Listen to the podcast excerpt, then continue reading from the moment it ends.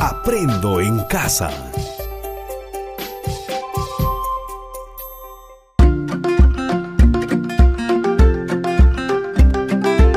Queridos estudiantes, los invitamos a participar en el desarrollo de las sesiones de aprendizaje que hemos preparado para ustedes. Aprendo en casa.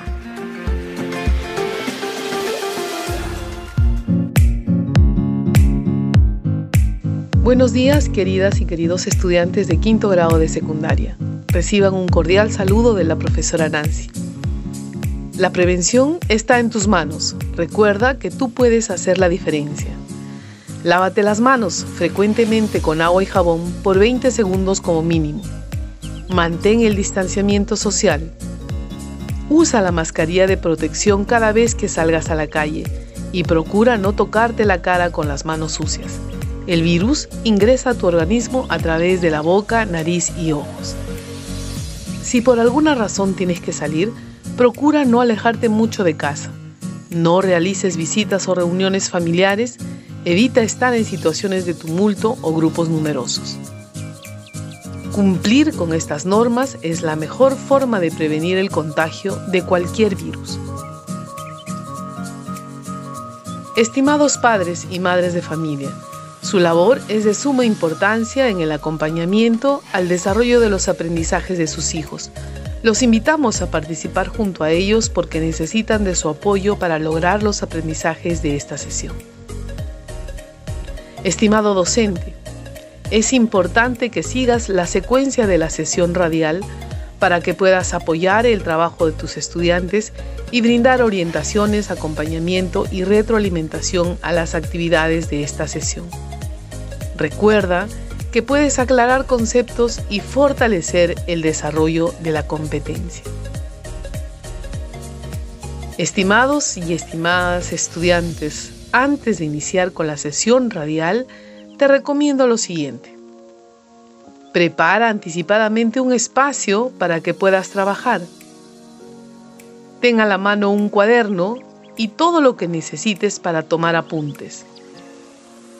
Coordina con tus padres o tutores para evitar todo tipo de interrupciones durante la emisión de la sesión radial.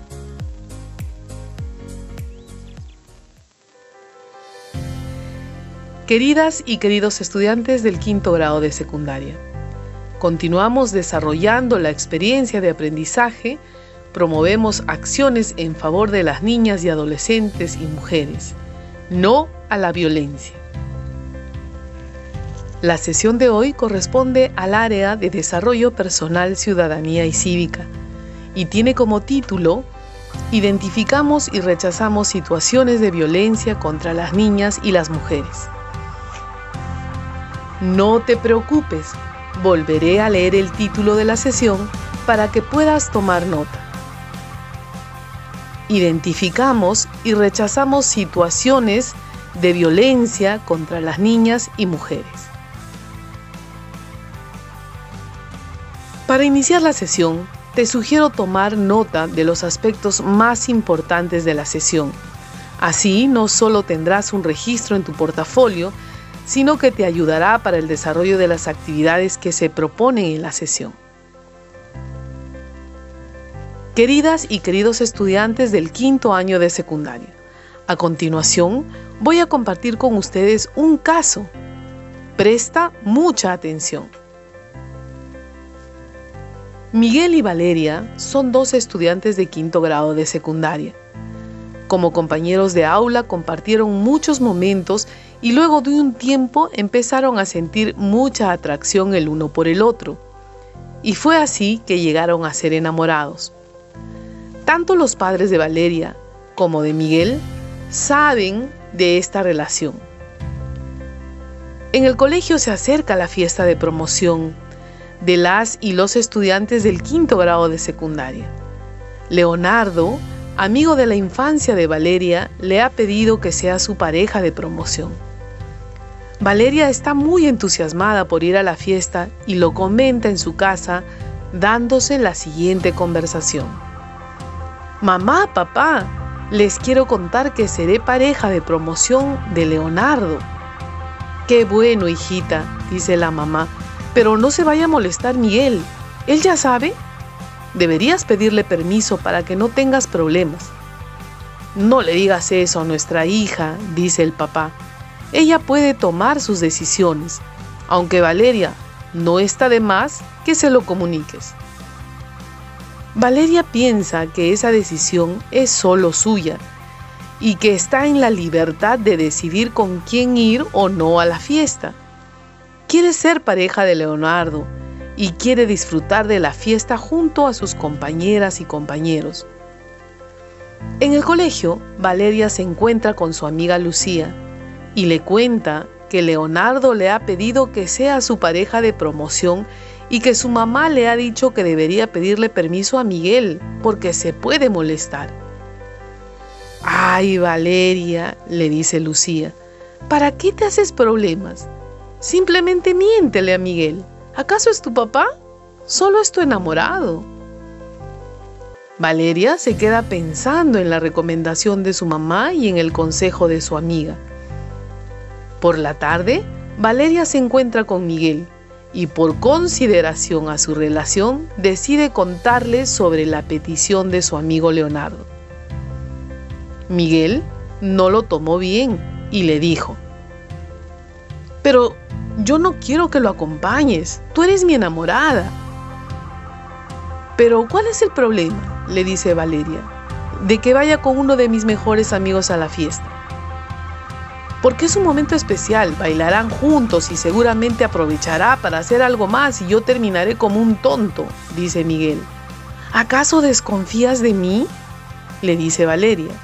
Claro que confío, dice Miguel, pero no necesariamente confío en él. Y no soporto la idea de que el resto esté hablando a mis espaldas, incluso si no sucede nada. Valeria le dice, deberías confiar más en mí y preocuparte menos por lo que puedan pensar los demás. Miguel, muy enojado, contesta, así pienso y no me vas a cambiar si tú vas a la fiesta con él, terminamos. Además, ¿cómo es posible que tú tomes decisiones sola? No puedo creer que después de un año de relación me salgas con esto. Valeria se queda pensando en la reacción de Miguel y no sabe qué decisión tomar. ¿Por qué crees que Miguel reacciona de esa manera con Valeria? ¿Se justifica su actitud de algún modo? ¿Por qué? ¿Qué opinas de los consejos que le dieron su mamá y su amiga? ¿Crees que Valeria es víctima de algún tipo de violencia? ¿A qué nos referimos cuando hablamos de violencia contra la mujer? Seguro que estás respondiendo a estas preguntas. Las respuestas pueden ser variadas, es por eso que juntos reflexionaremos durante el desarrollo de la sesión.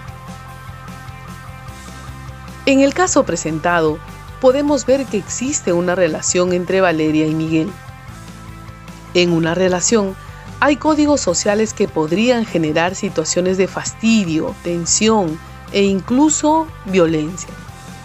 Por ejemplo, la mamá de Valeria piensa que si ella no le pide permiso a Miguel para ser la pareja de baile de Leonardo, ella podría tener problemas. ¿Qué hay detrás de las ideas de la mamá de Valeria? Situaciones de ese tipo se observan en la vida cotidiana, pues se piensa que si las personas hacemos algo que no le parece a la pareja, habrá una respuesta que no deseamos.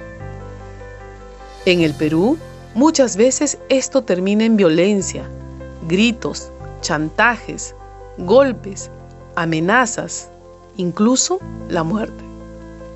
Sin embargo, en el marco de las relaciones afectivas, la violencia suele empezar de manera mucho más sutil. Esta empieza con actitudes y gestos que a primera vista parecen inofensivos. Por ejemplo, la inseguridad que expresa Miguel podría haberse expresado antes en actitudes o gestos que denotan un nivel inicial de violencia, pero que Valeria no lo notó o simplemente lo consideró como algo normal. ¿A qué nos referimos cuando hablamos de violencia contra la mujer? La violencia contra las mujeres es definida por las Naciones Unidas como todo acto de violencia basado en la pertenencia al sexo femenino, que tenga o pueda tener como resultado un daño o sufrimiento físico, sexual o psicológico para la mujer, así como las amenazas de tales actos, la coacción o la privación arbitraria de la libertad, tanto si se produce en la vida pública como en la vida privada. ¿Cuáles son los tipos de violencia en las niñas, adolescentes y mujeres?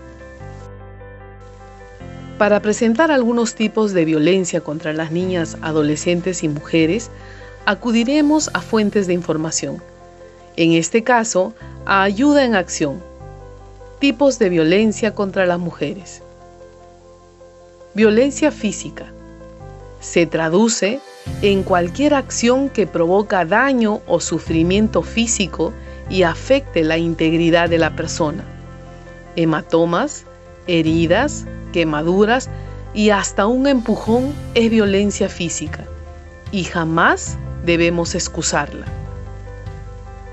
Violencia psicológica es la acción o conducta tendiente a controlar o aislar a la persona contra su voluntad, a humillarla o avergonzarla y que pueda ocasionarle daños psíquicos. Puede darse en todo tipo de contextos, si bien en la casa, la pareja, en la familia, suelen ser tres de los más comunes y consiste en cualquier acción que sintamos que nos degrada como personas o trata de controlar nuestras acciones o decisiones. Este tipo de violencia contra las mujeres no tiene por qué alcanzar el hostigamiento o la humillación, sino que puede manifestarse como acoso, restricción, humillación, manipulación o aislamiento, produciendo daños emocionales, perjudicando nuestro desarrollo personal, hasta problemas emocionales y psicológicos muy graves que han llevado a muchas mujeres al suicidio. Violencia sexual. Toda acción que amenaza o viola el derecho de una mujer a decidir sobre su sexualidad y abarca cualquier forma de contacto sexual. La violencia sexual no se limita a forzar a una mujer contra su voluntad, sino a cualquier tipo de acoso, explotación, abuso o intimidación, sin importar si se da dentro o fuera del matrimonio o de cualquier relación. En el contexto peruano, marcado por la exclusión socioeconómica, la discriminación, el racismo y los prejuicios, las mujeres históricamente no fueron tomadas en cuenta en relación a su rol en el desarrollo de la sociedad y en el país. Si bien esta situación se ha ido modificando en algunos aspectos, la existencia de un conjunto de acuerdos en materia normativa nacional e internacional, aún en la actualidad, no ha significado un cambio que permita su participación real en las decisiones, en los planes y en las estrategias de desarrollo. Como hemos visto en la presentación sobre algunos tipos de violencia contra las niñas, adolescentes y mujeres, la violencia se presenta en distintos niveles. En algunos casos son muy subliminales, pero están presentes. En otros son directos y agreden físicamente a la persona. Todos los niveles de violencia son muy peligrosos y es necesario rechazarles y ponerles un límite en cualquier momento. ¿Sabías que al menos una de cada tres mujeres experimentará algún tipo de violencia a lo largo de su vida? La violencia contra las mujeres y niñas se deriva por cómo han sido construidos social y culturalmente e históricamente los conceptos de lo masculino y lo femenino, y de cuál es la valoración que la sociedad ha otorgado y otorga a uno u otro género, surgiendo así los estereotipos.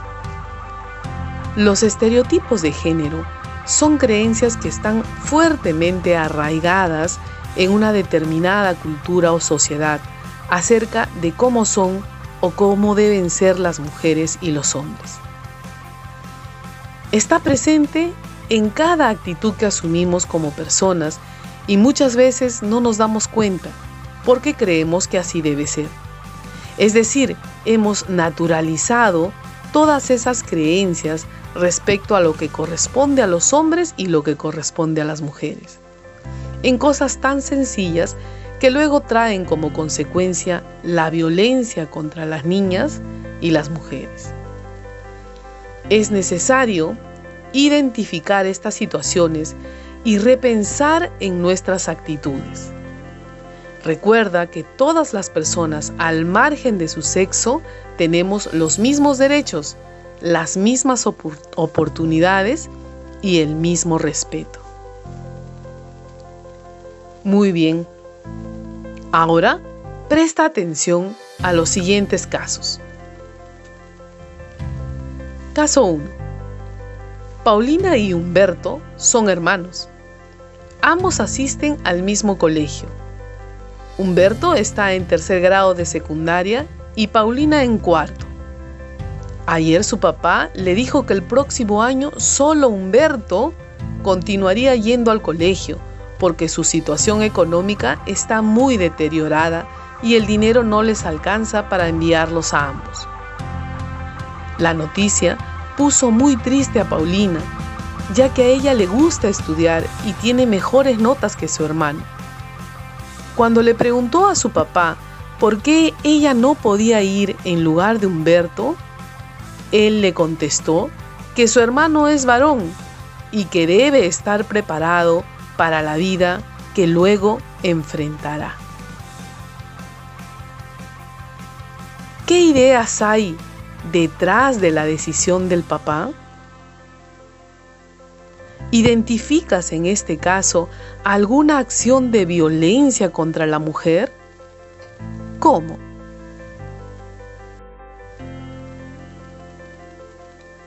Veamos ahora el caso número 2. La familia González tiene dos hijos. La hija mayor se llama Mercedes y tiene 15 años. El menor es Juan, de 12 años. Todos los días la mamá pide a Mercedes que lave los platos, que alimente a los animales y ayude en las tareas del hogar, porque una señorita de su casa debe hacer esas cosas. Mercedes se siente fastidiada, porque aunque le gusta ayudar a su mamá, siempre es ella quien se encarga de las tareas del hogar, mientras que su hermano tiene más tiempo para jugar con sus amigos y hacer sus tareas. ¿Qué hay detrás del pensamiento de la mamá? ¿Identificas en este caso alguna acción de violencia contra la mujer? ¿Por qué? La violencia contra las niñas y mujeres no comienza en la vida de pareja, a veces pensamos que así es, pero no. Se presenta en diversos contextos y en diversas situaciones en todas las edades. Desde la infancia, somos educados constantemente en diferentes ámbitos. La familia, la escuela, el trabajo, los medios de comunicación y la sociedad en general. En particular, la familia nos proporciona desde temprana edad formas de establecer juicios sobre lo que está bien y lo que está mal. ¿Qué ocurre si la familia y la sociedad considera a la mujer como un ser inferior o dependiente del hombre? ¿Qué hacer frente a estas situaciones que se presentan y que vulneran los derechos? Es necesario que desde la familia y la escuela exista una formación que respete a los hombres y a las mujeres, que reconozca las diferencias y que las valore por igual, permitiendo a las niñas construir una imagen valorizada de sí mismas con derechos y roles igualitarios a los varones. Respetar los derechos de las mujeres compartiendo con sus compañeras todos los ámbitos de la vida. Lo que se busca es vivir en una sociedad mejor, más equitativa, sin violencia, con vínculos de integración, promoviendo una cultura de paz, tanto teórica como práctica, donde podamos mujeres y varones ser asertivos, es decir, con una posición de respeto de nuestras necesidades, manifestando nuestras convicciones, defendiendo nuestros derechos, teniendo en cuenta al otro, no necesitando ni violentar ni someternos a la voluntad de otras personas. ¿Qué te pareció lo tratado? ¿Qué aprendizajes te llevas? ¿Cómo hemos aprendido? Muy bien, escribe una razón importante de lo tratado en esta sesión para que tengas un registro en tu portafolio. Hazlo y escribe por qué es importante para ti lo tratado el día de hoy. ¿Cuáles son las ideas que más resaltas de lo presentado?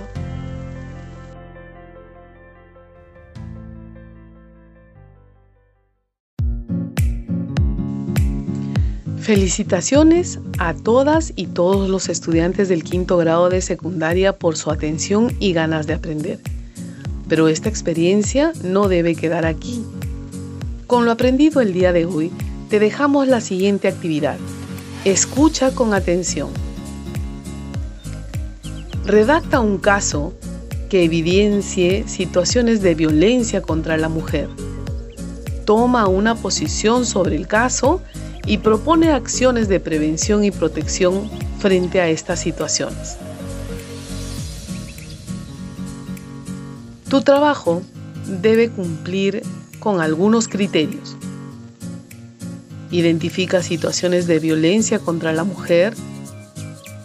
Toma posición sobre todo tipo de violencia contra las mujeres propone acciones de prevención frente a la violencia contra las niñas, adolescentes y mujeres.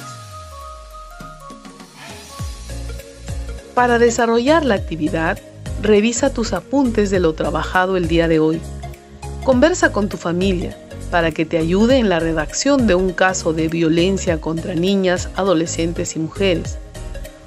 Pon en práctica toda tu creatividad y recuerda que puedes recibir la orientación de tu profesor o profesora para concluir con éxito la actividad.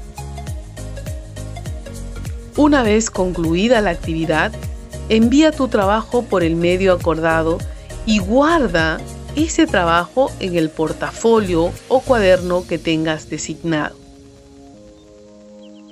Recuerda que esta actividad es un insumo para el producto de la experiencia de aprendizaje. Te recuerdo nuevamente que puedes recibir la ayuda de tus familiares y la orientación de tu profesor o profesora. Sé que realizarás un excelente trabajo. Estimado docente, recuerda que tú también eres un actor clave en este aprendizaje. Comunícate con tus estudiantes. Usa el mejor canal para este fin por medio de llamadas telefónicas, mensajes de texto o correo electrónico. Recuerda la actividad del día de hoy es que los estudiantes redacten un caso en el que identifiquen la violencia contra las niñas, adolescentes y mujeres y realizan alguna propuesta de prevención y protección. Será un insumo importante para el producto final de la experiencia de aprendizaje. Puedes aclarar conceptos con ellos, orientarlos en el desarrollo de sus competencias y acompañarlos para desarrollar la actividad propuesta brindándoles retroalimentación oportuna. Estimado estudiante, esperamos que esta experiencia vivida te ayude a fortalecer tus competencias. Hasta nuestro próximo encuentro.